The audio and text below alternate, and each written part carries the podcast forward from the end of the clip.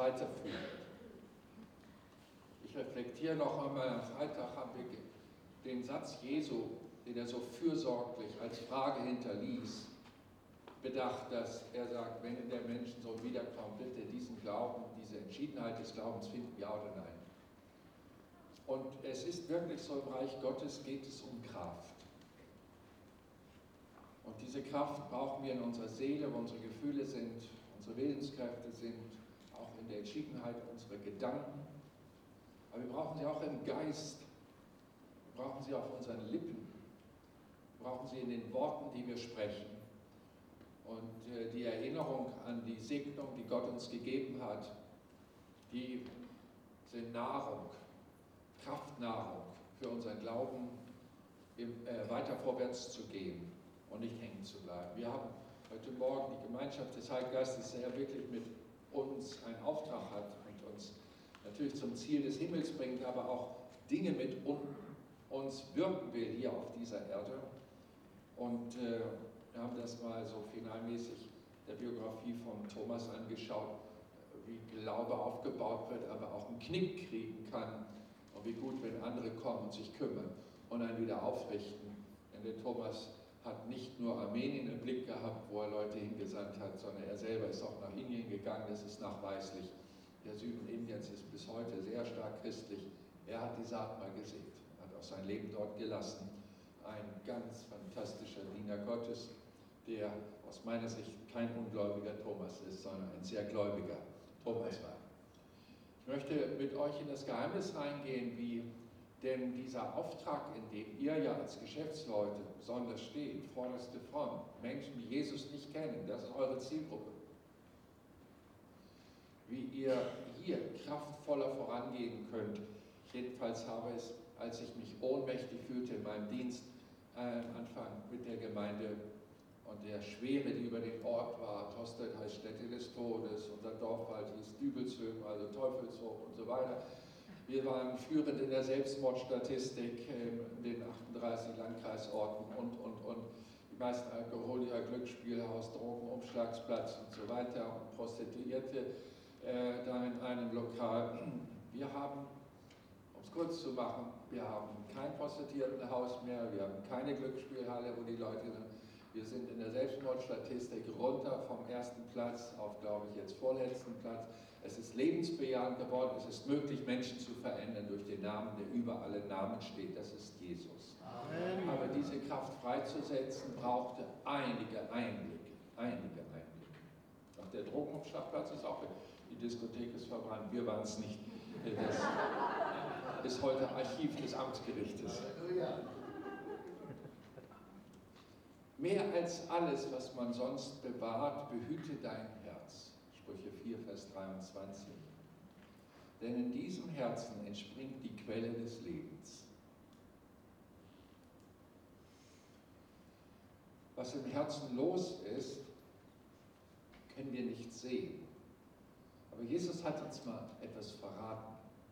Wir können es entdecken, wenn wir uns wenn wir lernen, uns selbst zuzuhören.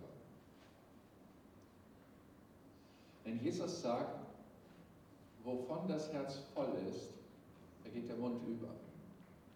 Ich habe als Pastor viele Hausbesuche gemacht. Und wenn der Pastor ins Haus kommt, dann sind sie immer ganz fromm, die Leute. Und die erste halbe Stunde habe ich immer gemerkt, so schaffen sie das, ihre Höflichkeiten im Gespräch rüberzubringen. Aber dann nach einer halben Stunde weißt du, beginnt es, wovon das Herz voll ist. Nicht? Der eine redet dann über seine Firma endlos und der andere über seine äh, böse Schwiegermutter und so weiter. Und dann merkst du, was im Herzen los ist. Nicht umsonst sagt Gott uns als Rat, wir sollen mit unserem Herzen, äh, wir sollen es erstmal wahrnehmen, dass wir ein Herz haben. Das ist nicht das Biologische, das ist der Sitz unserer Persönlichkeit. Und dass wir dort quasi wachsam sind, dass da kein Gift reinkommt. Weder gedanklich noch in der Zielsetzung, noch emotional negativ. Denn die Bibel sagt große Dinge über unser Herz. Wir können mit dem Herzen lieben. Warum sonst heißt es wohl, denn die Liebe Gottes ist ausgegossen in unser Herz durch den Heiligen Geist. In unser Herz möchte der Geist Gottes wohnen und er hat ja, wie soll ich sagen, auch, das wäre unanständig, er hat ja Geschmack, er hat ja Ästhetik. Er geht doch nicht in faule, schimmlige Herzen äh, mit seiner Liebe, sondern er will die Herzen sauber machen, um darin zu wohnen. Das machen wir mit unserer Wohnung auch. Dann fühlen wir uns wohl. Und er macht es uns vor. Er sagt, bewahrt euer Herz, dass ihr mich empfangt oder empfangen könnt oder empfangen wollt. Denn wenn die Wohnung dreckig ist, will man keinen einladen. Und Gott hat seine Liebe, wenn er uns seine Liebe in unser Herz ausgießt, hat er uns seine Liebe Art zu lieben vorgemacht. Denn Gott erweist, Römer 5, 8, seine Liebe zu uns darin, dass Christus, als wir noch Sünder waren, für uns gestorben ist. Das heißt, sein Herz ist mit Liebe gefüllt zu uns und investiert in Menschen, die nicht nach ihm fragen die womöglich auch etwas gegen ihn haben. Als er junger Pastor in diese Gemeinde kam, äh, bin ich durch schwierige Zeiten gegangen. Da war unter den 20 Leuten ein älterer Mann, der hatte auch die größte Familie, die kam immer mit dem VW-Bus und bei 20 Leuten, der hatte einen guten Stimmanteil prozentual in der Mitgliederversammlung mit seinen Söhnen und Enkelkindern. Jedenfalls, der war sehr verbissen. Er liebte den Streit. Ich habe so einen Menschen noch nie zuvor gesehen. Und wenn ich predigte im Sonntagmorgen-Gottesdienst, hatte er, ich sage es mal moderat, die Freiheit, mich zu unterbrechen, indem er sagt, das stimmt aber nicht, Bruder. Dann wollte er mit mir streiten während der Predigt im Gottesdienst.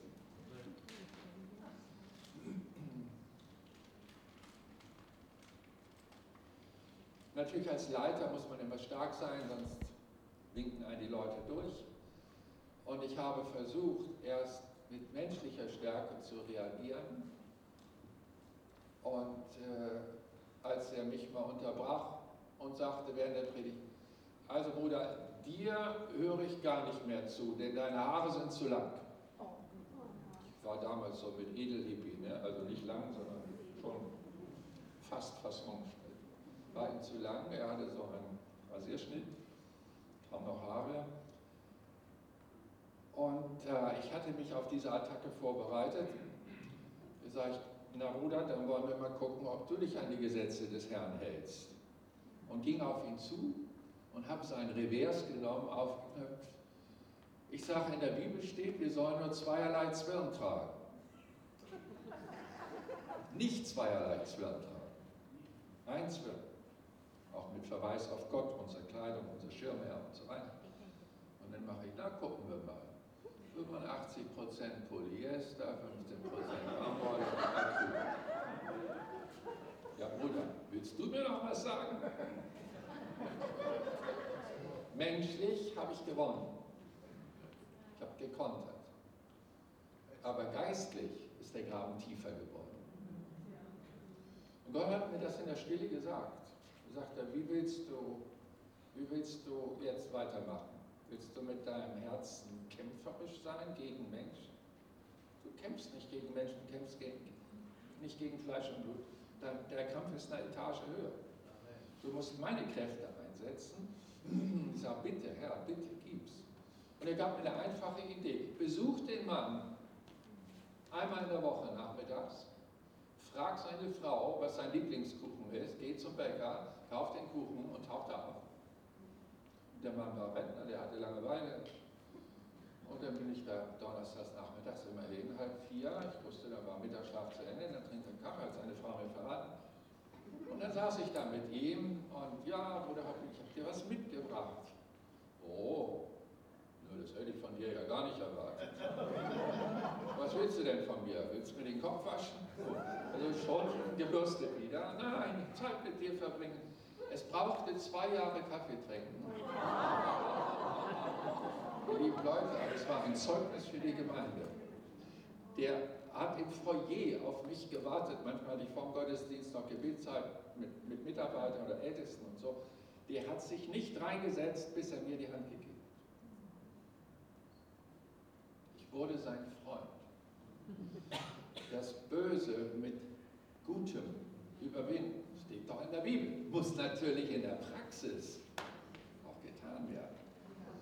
Und ehrlich, ich musste mal ein paar Zacken aus meiner Krone rausnehmen lassen.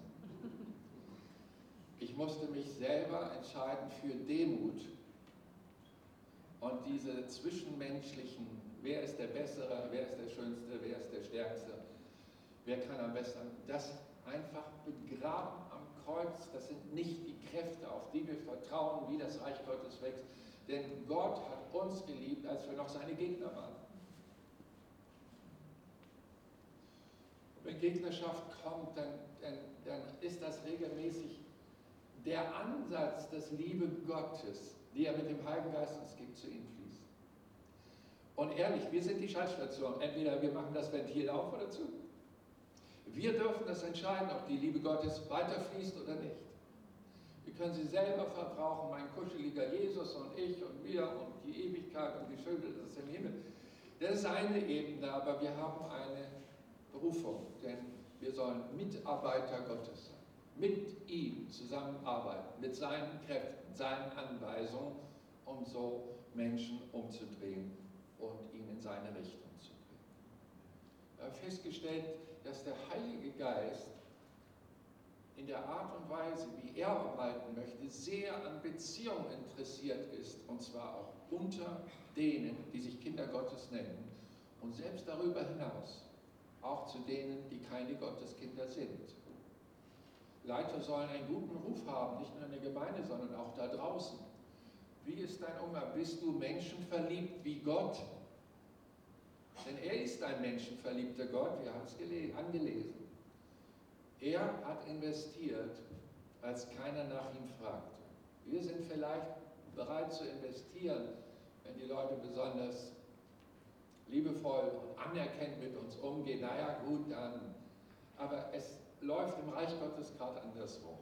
Das, was Großes unter Menschen ist bei Gott noch lange nicht groß. Sondern dieses sich niederknien, seinen Jüngern die Füße waschen, das ist so exemplarisch. Er, der Allmächtige, kniet nieder und wäscht die Füße. Das war der, die niedrigste Sklavenbeschäftigung, die es gibt und er geht Diakonos durch den Staub, daher kommt Diakone, geht und wäscht den Staub der Füße von den Füßen seiner Jünger.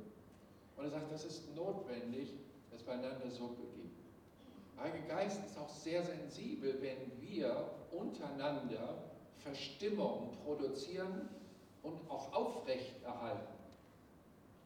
Besonders wenn es dann über längere Zeit geht, ist er irritiert wenn wir mit ihm denn zusammen unterwegs sind, müssen wir wissen, wie er tickt. Entschuldigt diesen Begriff. Ich habe es gelesen, Epheser 4,30. Betrübt nicht den Heiligen Geist. Ja, wie kann man den Heiligen Geist betrüben? Durch Nichtachtung, aber was sagt die Schrift? Epheser 4,31. Alle Bitterkeit, also zwischenmenschlich, Wut, Zorn, Geschrei, lass mich in Ruhe, Lästerung, sei von euch weggetan. Auch alle Formen der Bosheit, durch Wort oder Tat. Seid zueinander gütig und mitleidig. Das ist genau das, was der Heilige Geist, was den Heiligen Geist betrübt, wenn wir untereinander in Kampfestimmung kommen und untereinander Rangkämpfe austragen. Ich habe es, glaube ich, kurz angedeutet, dass die, Jünger, die später bei der Sendung zurückkamen, ganz fröhlich, Mensch, sogar die Dämonen waren und so, sie kannten auch Niederlagen. Da war doch dieser Vater mit dem fallsüchtigen Sohn, der kam zu seinen Jüngern, Jesus war auf dem Verklärungsberg mit zwei, und dann äh, kam er zurück, Jesus, und dann sagte er, ja, ich habe es seinen Jüngern gesagt, Und die vermochten es nicht aus, auszutreiben. Und, und, natürlich hat Jesus auch gebohrt und gesagt, woran liegt es, dass eure Vollmacht eingeschränkt ist in diesem Dienst, zu dem ich euch gerufen habe? Und dann waren sie auf dem Weg nach Hause und dann fragte er abends, als sie ankamen, was habt ihr unterwegs besprochen? Ja, äh, äh, wer zu deiner Rechten sitzt, wer einen Ehrenplatz kriegt. Der eine meinte, er wäre es, ich meinte, ich reis, ich hätte es verdient. Und diese Rangelei, wer ist der Wichtigste, ist schon etwas, was uns die Vollmacht raubt, weil es uns untereinander in Twistereien bringt und in Schwierigkeiten bringt. Und ich sage euch weiter, wie ich da rausgekommen bin. Und das ist der Schlüsselvers, mit dem ich jetzt predige, Epheser 4, Vers 3.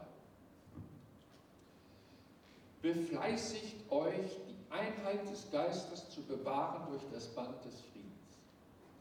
Ich habe diese Predigt für mich überschrieben mit dem Satz, das Land der Einheit im Geist einnehmen, um bei eurem Motto zu bleiben.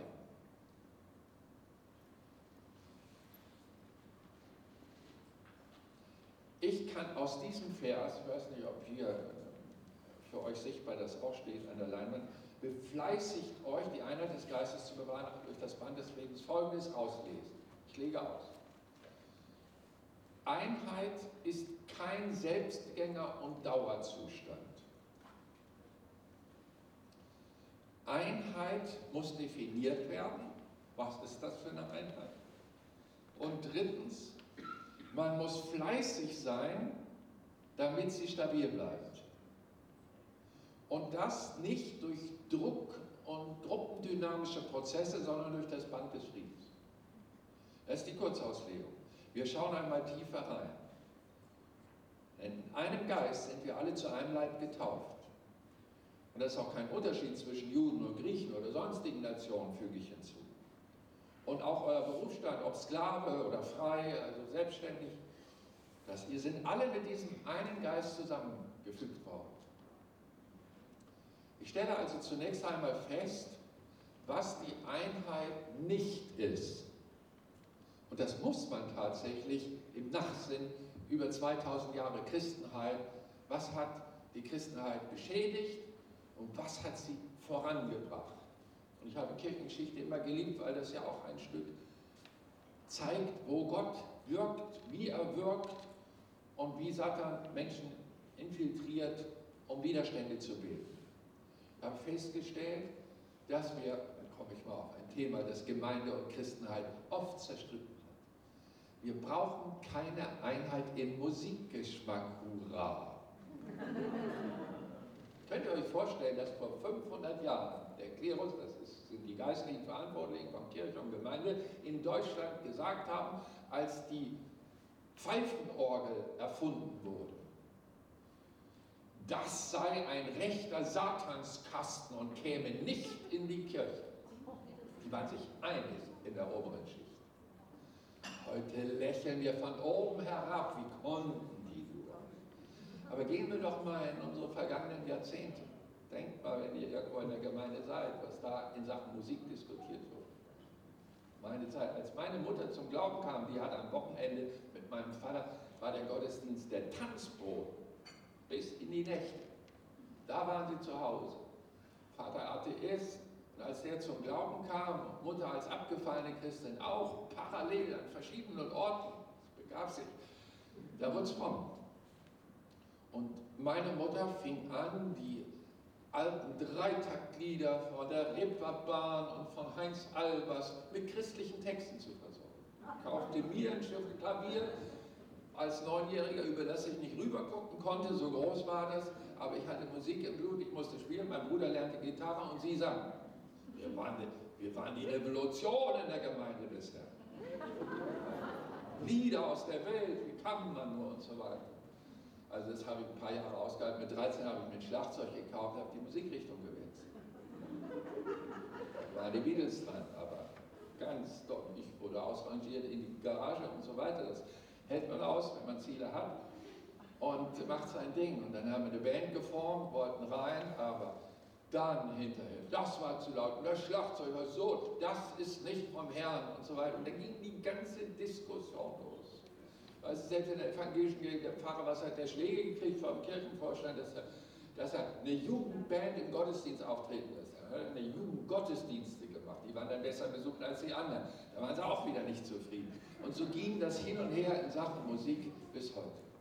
Und ihr lieben Leute, es gibt einfach keinen geheiligten Rhythmus. Weder Dreitakt noch Zweitakt, noch Viertakt, noch Blues, noch Rocken. Das ist ja Rock'n'Roll, ist ja schneller Blues und so weiter und so weiter.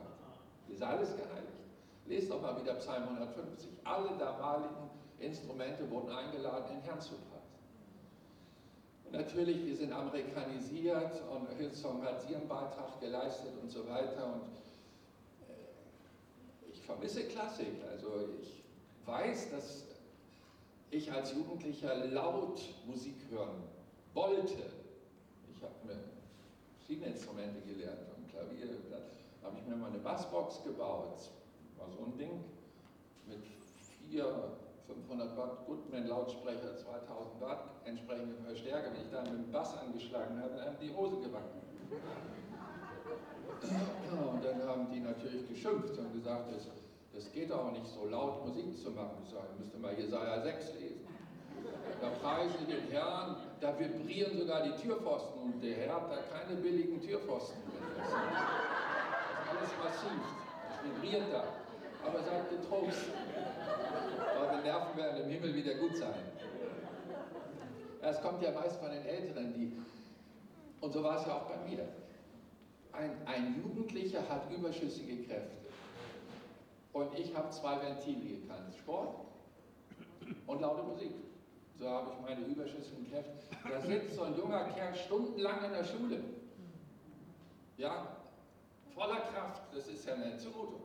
Der muss ja hinterher irgendwie seine Kräfte loswerden meine Zeit nochmal. Also da muss man auch Verständnis haben. Jedenfalls, als ich dann Verantwortung bekam, wurde meine Musik leiser. Und als ich noch mehr Verantwortung bekam, wechselte ich die Musikrichtung. Jetzt bin ich bei Bach angekommen. Und weil ich auch gerne zurückgucke, was für Verwandlungen man so durchläuft, spüre ich, dass die ewige Liebe des Geistes Gottes, die generationsübergreifend vorhanden ist, alle umarmen kann wenn man denn die richtigen Worte findet. Also aus meiner Sicht, diese Einheit müssen wir nicht herstellen, okay? Ich meine, das ist doch, das ist doch kein Abfall vom Glauben, wenn man wieder am Bläserchor aufgebaut wird. Ist doch kein Rückfall in Gesetzlichkeit. Ja, wir verbinden das mit pietistischem, gesetzlichem Gehabe und so weiter, aber hey, und auch eine Pfeifenorgel heißt doch nicht einschlafender Gottesdienst. Wenn der Geist da reinkommt in den Organismus, was meint, was da los ist? Wir müssen lernen, diese Dinge zu sortieren. Und jetzt könnte ich viele Dinge durchgehen, über denen Gemeinde untereinander in Konflikte kann. Hobbys sein, dass man bestimmte Hobbys sind nicht geheiligt, manche sind geheiligt. Die Esskultur, in den 70er Jahren waren die Veganer schon, die Veganer von heute ist ja nichts Neues unter der Sonne, aber damals war es ganz massiv, kein Schweinefleisch und so weiter, das Ganze durchgegangen. Und wir haben dann uns mehr eingesetzt für kräftigere Tischgebete, dann könne man auch Schweinefleisch essen. Und so gingen die Konflikte, ohne man, dass man sie suchte, ja, gingen die immer wieder auf und es spaltete sich wieder und wieder. Und soll ich nun sagen, Corona, ja, muss ich fast sagen, aber ich kommentiere es nicht weiter. Aber überall ist diese Spaltkultur bei bestimmten Themen, darin müssen wir uns nicht einig sein. Auch nicht im Farbgeschmack, das hat sich Gott sei Dank aufgelöst, aber könnt ihr noch die die Uniform äh, der Christen denken, also die, die ihre innere Gleichheit nach außen ausdrücken, auch wenn man innerlich schon zerstritten war, war wenigstens nach außen Gleichheit da und ja, ihr wisst alles. Auch bei der Zeiteinteilung dürfen wir großherzig sein. Es ist wirklich erwiesen, dass es Frühaufsteher gibt. Und die lieben natürlich den Vers, dass der Herr vor Anbruch des Tages betete. Ist doch klar aber mit denen ist auch abends um 9 Uhr, 10 Uhr nichts mehr los. Das sind da Schlafmützen, mit denen kannst du keine Sitzung haben, aber um 5 sind sie fit, da sollen sie ihre beste Zeit dem Herrn geben. Da sind wir doch schon im Frieden. Und die Leute, die morgens so muffeln, mit denen kann ich abends arbeiten. Die sind abends noch fit bis Mitternacht. Gebt die beste Zeit dem Herrn und seid großherzig. Und was das Arbeiten betrifft, also natürlich, äh, wir Deutschen und besonders die Schwaben besonders fleißig und so weiter und das Häusle wird gebaut und dies und das und jenes. Aber es ist wirklich so, Gott liebt auch die, die langsamer arbeiten. Kannst du glauben. Ne? Oder die sehr lange nachdenken, bis sie Hand anlegen. Und es gibt auch Leute, die haben zwei linke Hände, aber sind fit im Kopf. Haben einen Geschmack für Farben. Es gibt diese und jene, es gibt schnelle und langsame, ist doch in der Tierwelt auch so. Es, es, es gibt den Puma, der rennt und, und die Gazelle und was weiß ich, aber es gibt die Schildkröten auch, auch im Programm Gottes. Amen. Und langsam gehen sie dahin in Würde und werden deswegen von ihrem Schöpfer nicht ausgeschöpft.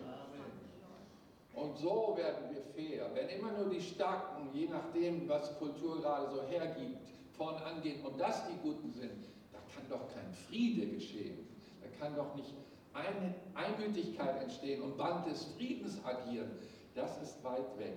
Das sind unsere Schauplätze und Kampfplätze. Hier heißt es für mich loslassen, großzügig leben und den Menschen nehmen, wie Gott ihn gemacht hat.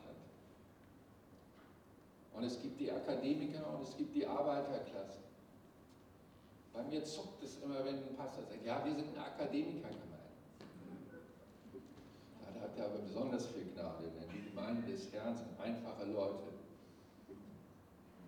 Den Weisen hat er es verborgen, aber den Unverständigen hat er es geöffnet. Wie meinst du das, Pastor? Wie ich zitiert habe. Wir brauchen Weizen. Die Akademiker sind nicht besser als die Analphabeten. Ich sage, ich rede mal brutal. Der Analphabet kann lieber tragen. Ich habe einen Pastor in Irland kennengelernt, du, der hat gestottert. Aber wenn der gesagt hat, jetzt jemand heilen, und da schreit einer auf, mein, mein Arm, er geht wieder.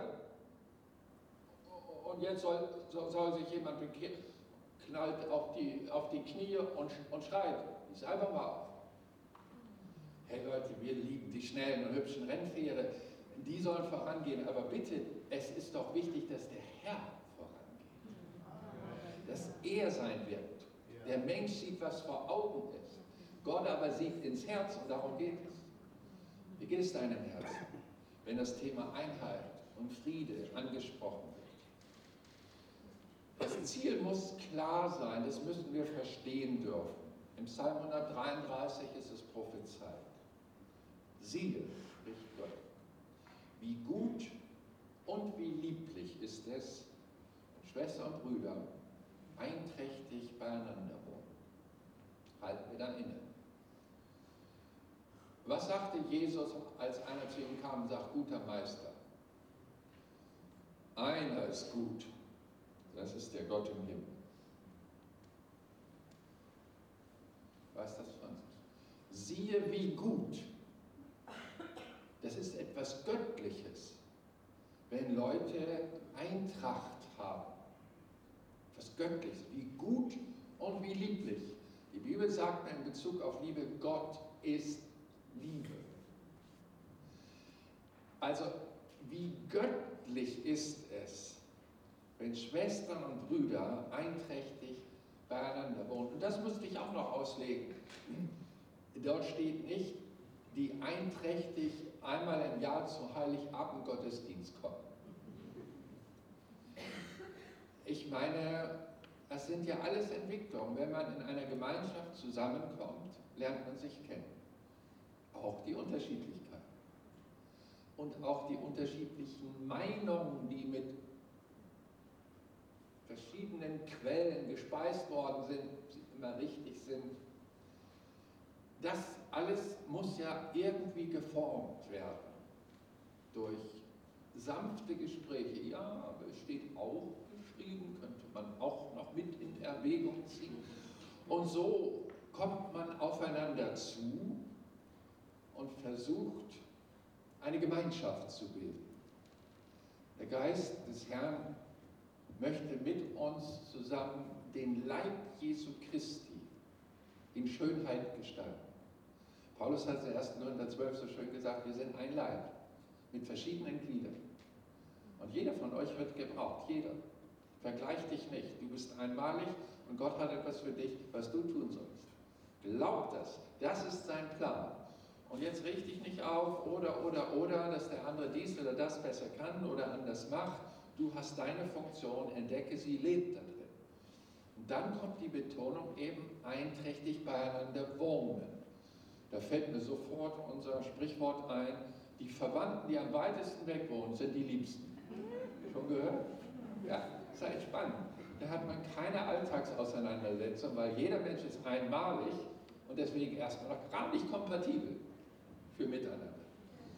Aber der, der gut ist und der die Quelle der Liebe ist, kann dieses Wunder der Einmaligkeit zueinander bringen. Denkt man ein verliebtes Ehepaar, das schon ja, Diamantenhochzeit in Einheit und Eintracht gefeiert hat. Das ist doch göttlich. Und das gibt es auch bei den Nichtchristen. Denn Gott lässt es regnen über Gerechte und Ungerechte, er lässt die Sonnen scheinen über Gut und Böse und er schenkt auch die Liebe zwischen Frau und Mann. Ich entdecke ihn. Es ist ein Geheimnis, wie Gott sein Reich verwaltet, seine Liebe zu Menschen versucht entdeckbar zu machen. Und jetzt kommt das Schöne. Wenn also Menschen es lernen, in Eintracht beieinander zu wohnen, also regelmäßig Gottesdienst, nicht nur einmal im Jahr und dann hat man eine Predigt, die man ein Jahr lang bedenken muss, das ist eigentlich Flucht vor dem Nächsten. Und Chapterarbeit kennt ihr einmal im Monat, das ist natürlich Soft-Gottesdienst. Ne? Kann man sich drei Wochen erholen aber äh, von der Evangelisation und dann läuft wieder eine Einladungskampagne. Aber so seid ihr ja nicht. Ihr seid ja täglich mit dem erobernden Geist Jesu unterwegs, der retten will, wo es zu retten gilt. Halleluja. Nicht nur eine Veranstaltung erfolgreich gestalten, sondern letztendlich sein Wesen leben. Aber die Gemeinschaft bildet tatsächlich, wie soll ich sagen, sie bildet wenn sie es begriffen hat, was Einheit im Geist ist, ein, ein Gefäß, wo der Geist Gottes Segnung ausschüttet, nach links und nach rechts. Und diesen Ort gilt es zu finden. Und der Herr verrät es hier. Denn dorthin, also dort, wo Schwestern und Brüder einträchtig beieinander sind, wohnen, dorthin hat der Herr den Segen befohlen. Leben. Ewiges, also Leben bis in Ewigkeit. Und jetzt stelle man sich Folgendes vor, ich demonstriere mal so ein bisschen Theater. Wir dienen dem Herrn, ganz hingegeben, bejahen wir seine Mission und tun unser Bestes, bereiten vor, schaffen Werbung und schicken Medien raus und dies und das und rufen an, schicken E-Mail-Verteiler raus, motivieren nochmal unsere Leute, betet dafür und so weiter. Und dann kommt man noch so zu einem Gebetstreffen zusammen und Herr Jesus und wir haben alles so schön vorbereitet das Hotel ist frisiert und alles ist gut. Jetzt bitte Herr segne diesen Abend. Wir haben Gott sei Dank 40 Anmeldungen oder 80 Anmeldungen. Jetzt segne den Abend. Das heißt, dieses Team hat den Anstand zum Gebet zusammenzukommen. Das ist schon mal gut. Was aber noch nichts über die Herzenverbindung untereinander sagt. Aber man findet die Sache gut und da reißt man sich auch mal zusammen für eine Gebetsgemeinde. Ist aber noch nicht die Eintracht, die eine Verheißung hat. Denn dorthin hat der Herr den Segen befohlen. Da male ich einen zweiten Kreis. Es existiert ein Segensauftrag Gottes und an diesem Platz heißt es, sich hinzubewegen. Wenn wir aber sagen, nee, wir wollen aber hier so wie sonst und auch immer und komm mal rüber und segne uns, dann, dann fangen wir an, eine eigene Bibel äh, zu erstellen. Komm und segne uns. Also, aber die, die Bibel sagt, nee, nee, ihr müsst kommen. Hier ist der Segen und wartet auf euch. Ja, wie kommen wir denn dahin? durch die Einheit im Geist. Und das möchte ich mit euch vertiefen, Denn die Bibel schreibt zwei schöne Ereignisse, die das deutlich machen. Einmal aus dem Alten und einmal aus dem Neuen Testament. Und dann bin ich auch schon durch mit der Predigt. 2. Chroniker 5 werde ich Folgendes finden. Ich fasse zusammen der Zeit wegen. Mit der Unterstützung seines Vaters David, König David, hat Salomo, sein Sohn, mit der Erlaubnis Gottes angefangen, für Gott einen Tempel zu bauen. Nach 20 Jahren Bauzeit ist dieses granitsteinfarben prächtiges Bauwerk fertig. Die Bauleute kommen zum König und sagen, wir können Einweihung halten. Der Tempel ist fertig. Jetzt geht Salomo gedanklich ran und sagt, nee, ich brauche noch die Priester. Wieso? Ich will noch wissen, wie man jetzt Gott da reinkriegt. Wäre ja auch eine fatale Vorstellung, eine Kirche zu haben und Gott ist nicht da. Eine Chapter-Veranstaltung ohne Gott. Da, da ist, schmeckt allerhöchstes Essen. Und vielleicht der Musikvortrag und vielleicht ist ja auch der Lebenserfahrungsbericht unterhaltsam. Aber ohne Gott geschieht nichts Göttliches. Und so kommen Priester, 120 an der Zahl, steht da genau. Und Salomo, ich lege aus zwischen die Zeilen, sagt, bitte findet anhand der Tora raus, nach den Gesetzen und Ordnungen Gottes, wie, wie, wir, wie wir uns vorbereiten müssen, dass Gott kommt, wenn wir ihm diesen Tempel weihen. Und die wussten das natürlich. Die haben sich natürlich beraten und gesagt, Leute, ihr wisst, was das bedeutet. Wir müssen uns heiligen. Da steht, die Priester müssen sich heiligen, bevor sie, Priester sind Vermittler zwischen dem gemeinen Volk des Juden und Gott. Das ist ihr Auftrag. Und jetzt bitte denkt neutestamentlich mit. Christen, die wiedergeboren sind, Kinder Gottes sind, haben eine priesterliche Stellung. Ihr seid ein priesterliches Geschlecht, steht in deinem Testament, im Neuen Testament. Und wir haben den Auftrag, zwischen Gott und den Menschen, die Gott nicht kennen, zu vermitteln. Und was müssen die also tun? Die müssen sich heiligen. Und das bedeutet zweierlei. Bevor sie sich von Gott heiligen lassen, müssen sie erstmal ihre Beziehung wieder heilig werden lassen. Das heißt, der Levit geht zu seiner Ehefrau Mirjam und beugt seine Seele und sagt, Mirjam, unser Chef hat gesagt, wir müssen uns heiligen, ich muss Buße tun. Ich habe dich die letzten drei Wochen stiefmütterlich behandelt, wenig mit dir gesprochen und so getan, als seist du mir Luft. Das tut mir leid. Würdest du mir verzeihen? Vielleicht sagt sie, das muss ich einen Tag überlegen, aber auf jeden Fall lässt sie ein bisschen schmoren damit es auch echter wird und nicht nur so beruflich abgearbeitet wird, wie die Männer das so können. Und als sie merkt, er ist aufrichtig, dann wird sie gütig und sagt, na gut, kriegst deinen Schmatz. So, der hatte das schon mal absolviert. Dann muss er lang ausgeliehenes Werkzeug noch zur Firma zurückbringen. Man stiehlt, man stiehlt ja nicht. Nee, man stiehlt nicht. Man leiht nur aus und das in Ordnung bringen. Und vielleicht sind da noch ein paar andere Sachen. Und als er seinen Schuldigern entsprechend vergebend begegnet ist und soweit er Schuld hatte, seine Schulden zurück durch Vergebung oder Rückerstattung, als das geordnet war, durfte er kommen, um sich von Gott heiligen zu lassen. Und das hatte damals ein ganz klares Ritual, da wurde ein Lamm geschlachtet. Das schuldlose Lamm übernahm unsere Schuld. Das wurde geopfert und bedeckte die Schuld der, der, der, Priester. Und im Neuen Testament wird es ja genauso gelehrt. Das Vater Unser sagt uns ganz deutlich, welche Sünden Gott uns vergibt und wie er uns vergibt. Vergib uns unsere Schuld. So, da geht es also wieder um die Beziehung. Es ist ja eine Irrlehre, wenn ein Christ war, er ist in einer Kirche und Gemeinde und er könne so privat mit Jesus ganz in Ordnung sein und mit so und so vielen Leuten, die schikaniert durch Nichtbeachtung und lieblose Bemerkungen und hinterm Rücken rumreden, hast du den gesehen und was die gemacht. Die Schuld belastet die Person. Und wenn sie zu Jesus kommt, Herr, vergib mir das, dann wird er sagen, geh da mal hin, bring das mal in Ordnung und dann kommst du nochmal zu mir. Hat Jesus an mehreren, selbst wenn Leute kamen und ein Opfer bringen wollten, das beeindruckt Gott ja normalerweise, dann sagt er, wenn dir dann aber in Sinn kommt, da werde ich schon für sorgen mit meinem Geist, dass da jemand etwas gegen dich hat, dann lass das Opfer da, geh erst mal hin, bring das in Ordnung und dann kannst du kommen und mir.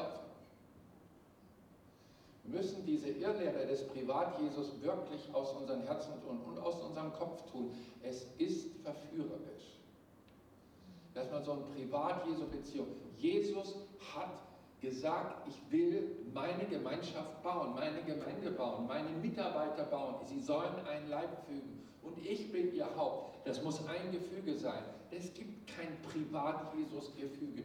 Er will sie in der Gemeinschaft wissen, weil der Gemeinschaft will er auch verschiedenste Gaben und Aufträge geben. Und es gibt eine Menge zu tun. So sind wir also unterwegs hier bei den Priestern. Und dann heißt es da, und es geschah, als die Priester aus dem Heiligen, also das andere war vorweg an das Eigentliche, dass sie mit Gott in Ordnung kommen, aus dem Heiligen hinausgingen, denn, und jetzt kommt, alle Priester hatten sich eingefunden und hatten sich geheiligt, ohne die Abteilung zu berücksichtigen. Ich rede mal als Gemeindeperson. In einer Gemeinde gibt es Abteilungen. Das steckt ganz tief drin skizziere. Der Pastor muss immer gut drauf sein. Ja, die zwei ehrenamtlichen Ältesten dürfen schon mal bei der einen oder anderen Gebetsstunde und dies und das fehlen und, und auch mal in der Mitgliederversammlung ein bisschen ausfallen sein. Die machen das ja ehrenamtlich. Und dann gibt es noch die Diakone, ja, der hat wieder der Ordner beim Knoblauch nach Knoblauch gestunken und so. Aber ist ja froh, ich wäre ja nicht so blöd, da früher an den Gottesdienst zu gehen, jedem da die Hand zu geben. Aber er macht das, macht das gut. Und dann ist man großzügig, je weiter es nach unten geht in der Rangordnung. Und irgendwann kommt dann das Gros der Gemeinde, die sonntäglich Zensuren verteilt, natürlich draußen an der Garderobe oder beim Sonntagsnachmittagskaffee. Dann würden Abteilungen eingehalten. Wenn aber eine Gemeinschaft, und ich betrachte euch mal hier an diesem Jubiläumswochenende als eine Gemeinschaft, die sich einer Mission verpflichtet, wenn eine Gemeinschaft ihren Auftrag leben will, wird sie an ihrer Einmütigkeit arbeiten müssen und der Einheit des Geistes, um die Vollmacht dieses Werkes zu steigern. Es gibt ja weitaus größere Leute, die Opfer gebracht haben. Ich habe aber von Gregorius erzählt aus Armenien und das aus einem bestimmten Grund, denn euer Gründer äh, kam ja auch aus Armenien. Also wurde ein Segen für die Welt, Amerika, viele, tausende, zigtausende Menschen, die äh, durch diese Arbeit zum Glauben kamen. Gott allein kennt die Zahl. Und sie einmal so haben sich die Priester eingefunden, ohne Rücksicht auf Abteilung. Das heißt, alle waren bereit, ihren Beitrag zu bringen, dass man zusammenwächst, ein Herz und eine Seele ist. Und das war das große Ziel auch hier. Und dann kamen sie und haben, äh, ich lese den Text, und dann erhoben sie ihre Stimme und es war, als wäre es eine Stimme. Also ich habe Musik im Blut und so weiter und die Tendenz zum äh, optimalen Gehör für Tonierung und das ist göttlich. Wenn Leute, die im Gesangstraining sehr unterschiedlich begabt sind, wie eine Stimme klingen göttlich. Da ist der Geist Gottes reingekommen und hat den Lobpreis gefüllt. Ich weiß nicht, ob ihr sowas kennt. Unsere Schwester hat versucht, das Türchen für euch zu öffnen. Einige sind mit reingegangen, aber ja. Jedenfalls, äh, die haben das hingekriegt. Und während sie vor dem Tempel standen und Gott lob und priesen, kam Gott, weil wir ihn nicht sehen, sichtbar mit einer Wolke und lagerte sich auf diesem Platz der ihm geweiht wurde. Und als Salomo das sah, dass das funktionierte, was seine Priester sich da ausgedacht hatten, wurde er auch davon erfasst und sprach im Folgekapitel sein bestes Gebet. Das kann man nur mit Gottes Hilfe beten, wie er das betet. Der macht, der macht so richtig was fest mit Gott. So nach, ich, ich sag's mal salopp, jetzt Gott, wo du hier bist. Also für ihn war es ein Riesenerlebnis. Er hat das von seinem Vater gehört, dass er da übernatürliche Erlebnisse hatte. Aber er als junger König, boah, jetzt Gott richtig hier, wo ich König bin, ist ja toll. Jetzt, wo du hier bist, Herr. Und dann geht er los. Wenn in meinem Volk Schwierigkeiten sind, und das zählt er denn auch, Pestilenz, Corona oder ähnliches, und wir kommen hier an diesen Ort und heben unsere Hände auf zu dir, dann wirst du vom Himmel erhören, dass diese Pestilenz aus unserem Volk geht. Es ist keine Bitte, es ist ein Glaubensgebet. Du wirst, wird dir jeder Hebräer sagen. Du wirst steht dort. Und wenn Kornbrand, Getreide trocken, keine Nahrung, Minus auf dem Konto, lauter rote Zahlen. Wir kommen hin zu dir, heben unsere Hände, dann wirst du vom Himmel her helfen. Und dann geht er alle, auch die Beziehungsschwierigkeiten des Volkes durch. Und, und wenn Kriegsleute kommen, die Gemeinde zerstören wollen, Herr, und wir kommen an diesen Platz, wo du heben unsere Hände, dann wirst du. Und wenn Krankheit kommt und wir kommen hier und wir, dann wirst du. Kapitel 7 heißt es dann, dass Gott Salomo nach diesem großartigen Beten besucht und ihm sagt, ich habe dein Gebet erhört. Nicht gesagt gehört, sondern erhört und zeichnet das G. Ich sehe in meinem Geiste den Salomo auf seiner königlichen Palastmauer lehnen, runtergucken zum Tempel, wie da ein Ehepaar noch streitend und sich schubsen in den Vorhof geht und nachher verliebt wieder rauskommt. In unserer Zeit der Ehekrisen und Scheidung brauchen wir so einen Ort, wo das, was an Zwietracht die Liebe zerstört, seine Kraft verliert und die Liebe wieder gewinnt. Denn die Liebe ist die wichtigste und größte Kraft unseres Gottes, ist sie doch Gott selbst, denn Gott ist Liebe. Und ich sehe vielleicht den, den, den, äh, das Elternpaar mit einem Esel den kranken Jungen draufgelegt Sie verschwinden mit ihrem kranken Jungen, der schon so lange gequält wird und kommt raus. Der Junge läuft wieder, alles wieder gut geworden an dem Ort der Wiederherstellung. Träumt mal. Träumt mal. Denn der Herr im Neuen Testament kommt auch und weit ein, nicht ein Bau aus Granit, sondern Menschen, menschliche Steine, Steine aus Fleisch wie und will darauf kommen und seine Präsenz geben, dass seine Dinge geschehen. Es ist unrühmlich zu sagen, aber es ist geschehen, als Salomo so viel Gnade fand bei Gott und das Volk so gesegnet wurde, gab es natürlich Friedensgeschenke, wie die Kultur das damals hergab. Und die umliegenden Fürsten hatten Angst, dass er vielleicht wie der Russe in der Ukraine reinfällt und sie klaut oder so. Und dann haben sie Friedensgeschenke, ihre schönsten Töchter ihm geschenkt. Und so kamen da auch viele, hunderte, fast tausend Töchter. Und die brachten dann ihre Ascherott mit und so, weil sie so nett guckten und ihn so lieb begrüßten. Und dann kam Götzendienst rein. Und was dem König recht ist, den Ministern billig, irgendwann dem Volk allemal. 600 nach Christus wird dieser wunderschöne Tempel zerstört. Und es gibt keinen Platz mehr, wo man hingehen kann und die Hilfe Gottes erleben kann. Das ist traurig, aber das ist die Vergangenheit. Höhe, aber auch Tiefe. Jetzt gehen wir zum neutestamentlichen Tempel und finden dort in der Apostelgeschichte dieses beschrieben. Ich überspringe die Lehre, wo Jesus uns sagt, was geschieht, wenn zwei eins wären. Ich gehe nur in diesen Text rein, der dort in der wunderschönen Abhandlung der Apostelgeschichte beschrieben wird. Da sind die Jünger angewiesen, bei Jesu Himmelfahrt in Jerusalem auf den Heiligen Geist zu warten, weil der Herr seine Gemeinde einweihen wollte. Und so waren sie dort im Gebet zusammen. Zehn Tage ohne Heiligen Geist beten erscheint mir äußerst schwierig und kompliziert. Aber die haben es ausgehalten. Und ich bin sicher, dass diese zehn Tage zusammen warten auf Gott Beziehungsprozesse auslöst. Auch wenn es die Bibel nicht sagt, es wäre, als hörte ich es prophetisch, dass Thomas sich meldet und sagt, lieben Schwestern und Brüder, ich habe an meinem Herrn gesündigt durch Unglauben.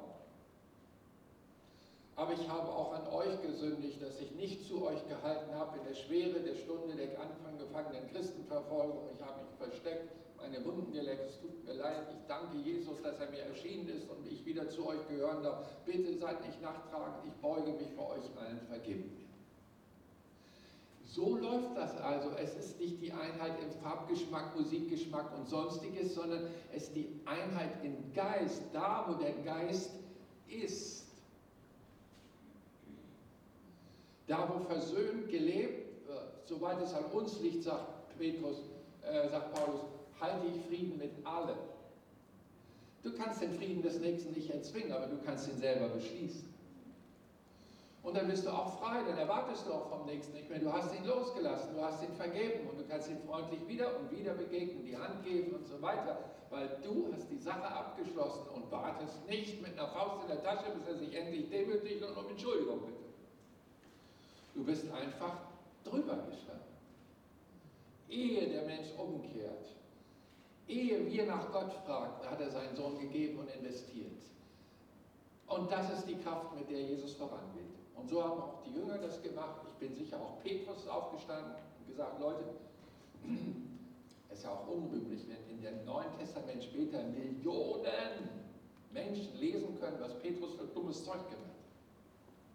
Ich meine, wir verheimlichen doch gern, wenn irgendwas schief geht. Dass das bloß keiner erfährt. Der steht hier am Pranger. Und trotzdem wurde er Apostel in Israel. Weil es gibt eine Kraft, die Jesus vorgelebt hat. Das ist die Kraft der Vergebung. Es ist die Kraft der Versöhnung. Und dann hält man nicht an alten Dingen fest, sondern man lebt das, was Christus einem selber wieder und wieder schenken will. Die Aufrichtung aus dem unperfekten Zustand, eine heilige Nachfolge wo er mehr und mehr in uns die Willenskräfte dominiert. So kamen diese 120 zusammen und als sie eins waren, war der Tag vom Pfingsten erfüllt. Der Geist kam über sie und das Ergebnis war großartig. Die Menschenfurcht war weg. Hört, hört. Hast du Menschenfurcht? Brauchst du Geist. So einfach. Und sie gingen raus, trotz der Gefahr, dass man ihren Herrn gekreuzigt hat und sie jetzt dran sind. Und haben das Evangelium gepredigt. Und sind zusammengekommen, täglich beim Tempel, also öffentlich, keine Heimlichtuerei. Und es heißt in Apostelgeschichte 4,32, dann ein paar Tage, Wochen später, und die Menge der Gläubigen aber war ein Herz und eine Seele. Hey, besser geht nicht. Das ist ganz eng. Ein Herz, eine Seele. Und das wird dann auch erläutert, wie sich das niederschlägt. Also einer sorgte für den anderen, Fürsorge, Beachtung, Achtung des Nächsten und so weiter. Keine Unterschiede zwischen den nationalen äh, Ständen, denn Jerusalem war Handelsstadt und da war internationales Volk zusammen. Und so kamen sie ja auch zum Glauben. Und der Herr sorgte dafür, dass sie ihre Sprache verstanden. Und so kommen, und jetzt achtet mal darauf, was diese, Volk, was diese Einheit im Geist bewirkt. Sie bewegen sich an den Ort, wo die volle Macht der Segnung Gottes sich ereignen kann. Ein Herz und eine Seele. Und jetzt kommen die Leute zu diesem unsichtbaren Platz, den sie aber leben. Es kommen viele aus den Städten rings um Jerusalem und brachten Kranke und solche, die von unreinen Geistern geplagt waren du liebe Zeit, Jesus, das Licht der Welt, gen Himmel, zurückbleiben die trüben Funzeln, was können wir schon tun? Und nichts dergleichen. Es heißt hier, die alle gesund wurden. Alle ist 100% mathematisch ausgedrückt. Doch, ist die volle Macht da, was das Wesen Gottes zeigt. Denn wir beten ja dein Wille geschehe, wie im Himmel. Ich glaube, dass im Himmel kein Kranker ist. Ich glaube, dass im Himmel nichts Böses ist. Auch keine dämonische Bindung oder irgendwelche Zwänge existieren. Ich glaube, dass der Wille des Himmels gepflegt werden darf. Und das nicht nur durch Gebet, sondern auch durch solche Erkenntnisse leben. Und wenn es jemand gibt, Schwester oder Bruder im Herrn, oder darüber hinaus in der Familie, wo Twist ist. Du kannst das nicht am Leben halten. Das muss bearbeitet werden. Ja, du sagst, der andere ist so uneinsichtig und wenn er schon anfängt, dann wird er wieder nicht schreiben. Soweit es an dir liegt, signalisiere Frieden. Beschenke ihn mit Frieden. Sage Sätze der Versöhnung, der Nachsicht und der Güte und der Barmherzigkeit. Du tust dir selbst einen Vorteil und der Gemeinschaft, in der du Jesus dienen willst, welche diese ist. Das ist mein guter Rat an dich. Wir sehen also, dass Jesus nach seiner Auffahrt gen Himmel und die Zusammenführung der Gemeinde 120 an der Zahl, identisch mit den 120 Priestern im Alten Testament, dass die mit seinem Geist bestückt wurden und ähnliche Erlebnisse machten wie Salomo damals. Ihr müsst nur noch dieses zum Schluss wissen, Satan weiß das. Leider. Und er hat tausende Jahre lang Erfahrung. Wie kriege ich Leute, die ein Herz und eine Seele als Gläubige sind, wieder durcheinander? Er macht das, weil er weiß, dass dann die Segnungskraft Gottes sich minimiert. Je weiter man weggeht von diesem Ort der vollen Segnung, je weniger werden die Abstrahlung der göttlichen Hilfe. Wenn man ganz weit weg ist, ist Friedhofsruhe, dann, dann betet man, aber Segnung geschehen nicht. Für uns heißt es, diesen Platz einzunehmen, Land einzunehmen und ihn wirklich auch zu erobern. Und das geht eigentlich nur über den Weg des sich Demütigens, des Handausstreckens, der Liebe investieren, des Nachfragens, wie geht es dir?